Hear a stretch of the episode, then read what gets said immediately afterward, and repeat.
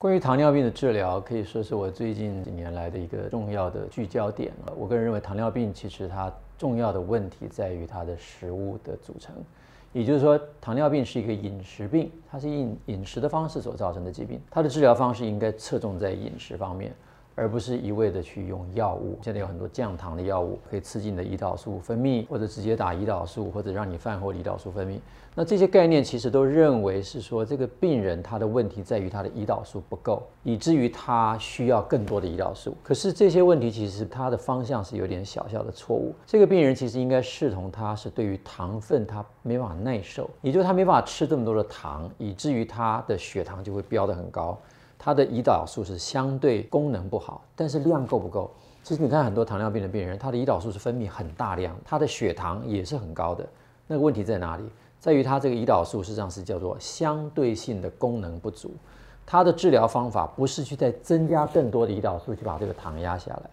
而是根本就减少糖的量，让我身上的胰岛素不需要这么多，就可以达到很好的。把糖分啊放到你的细胞里面的效果，也就是说，这个治疗的概念在于你要减少糖分的摄入，让你身体不需要这么大的负担，而不是再给你加上胰岛素或者刺激你的胰岛去产生更多胰岛素。因为你身上其实最大的问题，糖尿病最大的问题在于胰岛素阻抗，而不在于胰岛素的量不够。所以用补充胰岛素的方法或者刺激胰岛素的方法。适得其反。如果你今天用食物的方法，或者是用另外一个药物的方法，我直接把糖分减少，而不去刺激胰岛素，病人的结果通常通常都比较好。所以我在这样的一个概念之下，我的病人的用药其实相当的简单，呃，通常都不太会需要用到胰岛素。即使是用胰岛素，我也会强调胰岛素一定是用在最小的剂量，让它达到基本生理的需求。所以我现在治疗的概念，基本上我都会跟病人讲，你的病是有机会缓解的。你可以不需要胰岛素，你可以不需要吃药，你只要把食物当中的糖分严格的限制，你就可以达到不吃药的境界。糖尿病的病人啊，如果想要不吃药或者不要吃那么多药，最重要的就是要注意到你的糖跟你的身体的关系。那我们过去常常会觉得说，糖是这么美好的东西，我们怎么可以不吃呢？或者说在戒糖的过程当中，糖尿病的病人想要把糖戒掉的过程当中，觉得非常的痛苦，非常的渴望吃到糖。难道这个不能够克服吗？那这边其实就是要跟大家分享，我在跟病人做胃教的时候，其实非常重要的一个观念是让病人了解你喜欢糖的那件事情是怎么来的。主要的原因是因为你身上的胰岛素的功能不够好，发生的阻抗，以至于糖没有办法进到你的细胞里面去。所以你的细胞从每一个细胞，它都告诉你说我需要糖，我需要糖，以至于你的脑袋就会去追寻糖。但是这个糖并没有非常有效的进入你的身体。所以这个时候，其实你应该有个观念，就是你身体其实可以利用另外的燃料、另外的能量的来源来摆脱对于糖的依赖。也就是说，我们身体其实我们有很多的构造，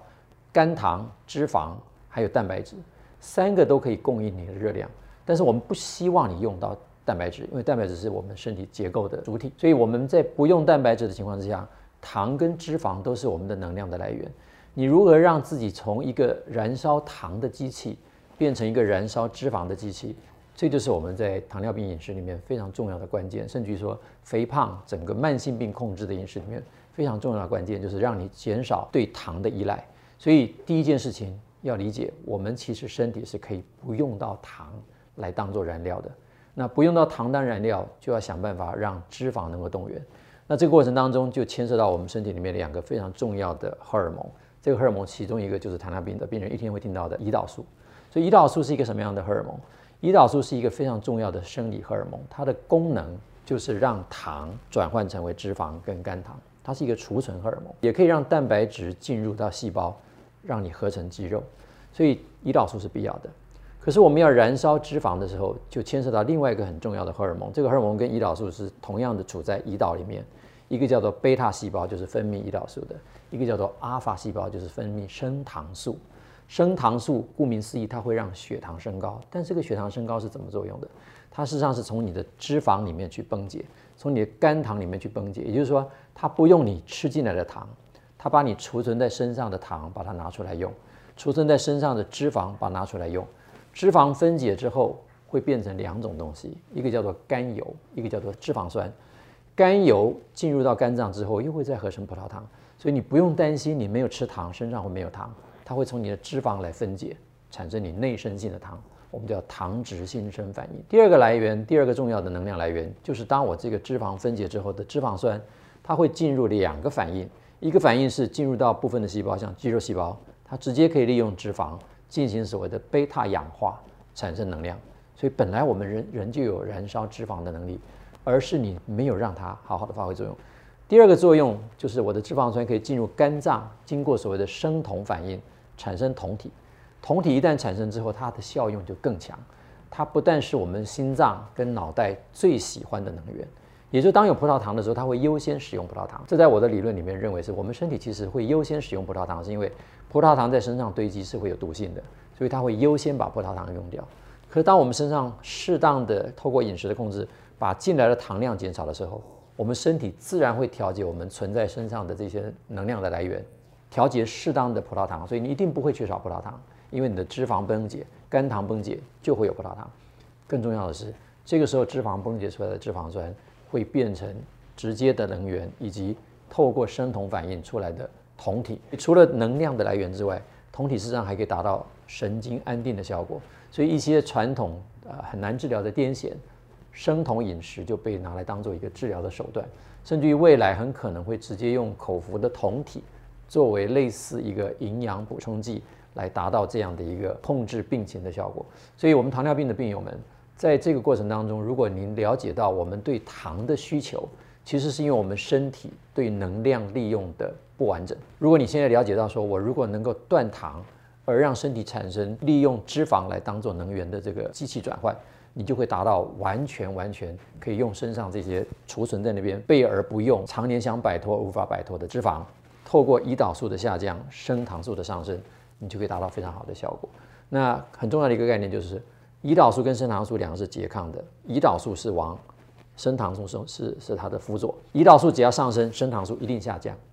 升糖素上升，胰岛素不见得会下降。所以主导体是胰岛素，而胰岛素是靠什么控制？就是看你食物当中的糖分，食物当中只要有糖进去，胰岛素一定上升，胰岛素一上升，升糖素就一定下降，那你的脂肪就无法分解。所以你透过饮食的概念，你把糖减少。刚开始的时候你也许会不习惯，因为在能量转换过程当中，你的机器还没有习惯。可是你只要能够忍住那头几天的不适应，很快的你的脂肪被分解的量就会增加。你不但不会觉得缺糖，甚至你不会有太严重的饥饿感，你不但不会觉得没力气。反而因为脂肪能够提供更高的能量代谢的作用，它提高更多的 ATP，就是我们的能量的主要的运行的分子，你会觉得生气蓬勃，更有精神，更不容易觉得疲倦。所以，呃，我对于我们的糖尿病的这个病友们，其实真的，你如果能够好好的掌握糖分的摄取，你反而会得到更好的血糖控制，更好的精神。更好的健康。首先，我并没有在推生酮饮食哈，那我推的实际上是二一一的餐盘。二一一的餐盘概念其实是对所有的糖尿病的病人，对于高血压、高血脂，甚至于一般想要减重的病人都适当。它的概念基本上就是一个适当的配比，蔬菜占一半，蛋白质、肉类了，我不要特别强调说是蛋白质，而是肉类占四分之一。而五谷类尽量少于四分之一，它的概念就是说一定要限制糖的量，限制糖的量之后，就会减缓你的胰岛素的上升，让你的升糖素有机会在你餐与餐之间，当你血糖很快的下来之后，升糖素就有机会去绷紧你的脂肪，崩解你的肝糖，让你达到不只是减重的效果，而且达到你身身体里面葡萄糖的需求，更可以燃烧脂肪，所以不需要特别透过所谓的生酮饮食，严格限制到你几乎没有糖分。你还是可以摄取少量的糖，让你的生活比较容易去配搭，让你在整个的食物的结构内容上面比较接近我们平常日常生活在外面可以拿到的食材。所以这样的食物的方式，我们并没有强调你会产生像生酮反应的高量的酮体，但是因为它食物的组成，你仍然有相当多的机会让你的升糖素去崩解脂肪，而脂肪的燃烧，它自然就会产生酮体。也就是这个过程当中，你的这个血液的酮体的量是会增加的。但是并不必要达到像生酮饮食那样的一个强调它这个血液里面的酮达到六到八个毫摩尔这么高。那我们事实上只要达到大概一到二，甚至于零点五、零点六，大概就可以达到非常好的酮体对我们人体的这个能量代谢的作用，以及达到精神安定的作用，啊，所以很多人睡不好的，其实这样的二一的饮食反而之后会变得比较好睡觉，所以这个概念是很重要的。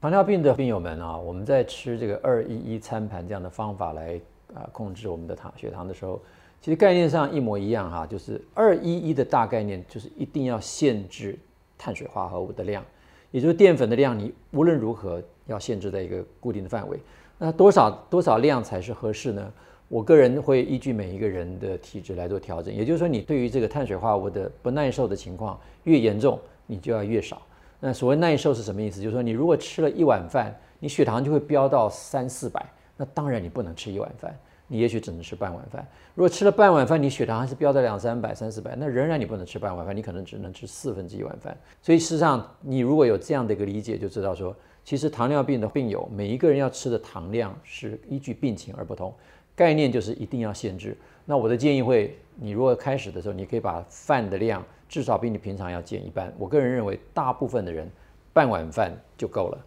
如果半碗饭你的血糖仍然控制不好，我会建议你就吃四分之一碗饭。所以大概是这样的一个概念。之后你把碳水化合物固定，接下来你就可以去补充你的蛋白质，这个豆鱼肉蛋类，想办法把这个盘子里面其余的空间你都把这个豆鱼肉蛋布满，剩下的一半保障一定是蔬菜。所以就是蔬菜二分之一，肉类至少四分之一。淀粉最多四分之一这样的概念去做调整，那对糖尿病病友大部分的人，我认为其实，呃，可能二一一还不是一个最好的比例，你可能会最后变成所谓的三二一，也就二一餐盘事实上是一个活用的餐盘，二一是个基本盘，你可以透过调整碳水化合物的量，让你的血糖达到更好的控制。所以大概念再重复一次：一半的蔬菜，四分之一以上的肉类，小于四分之一的淀粉，大概就是一个最基本的糖尿病饮食。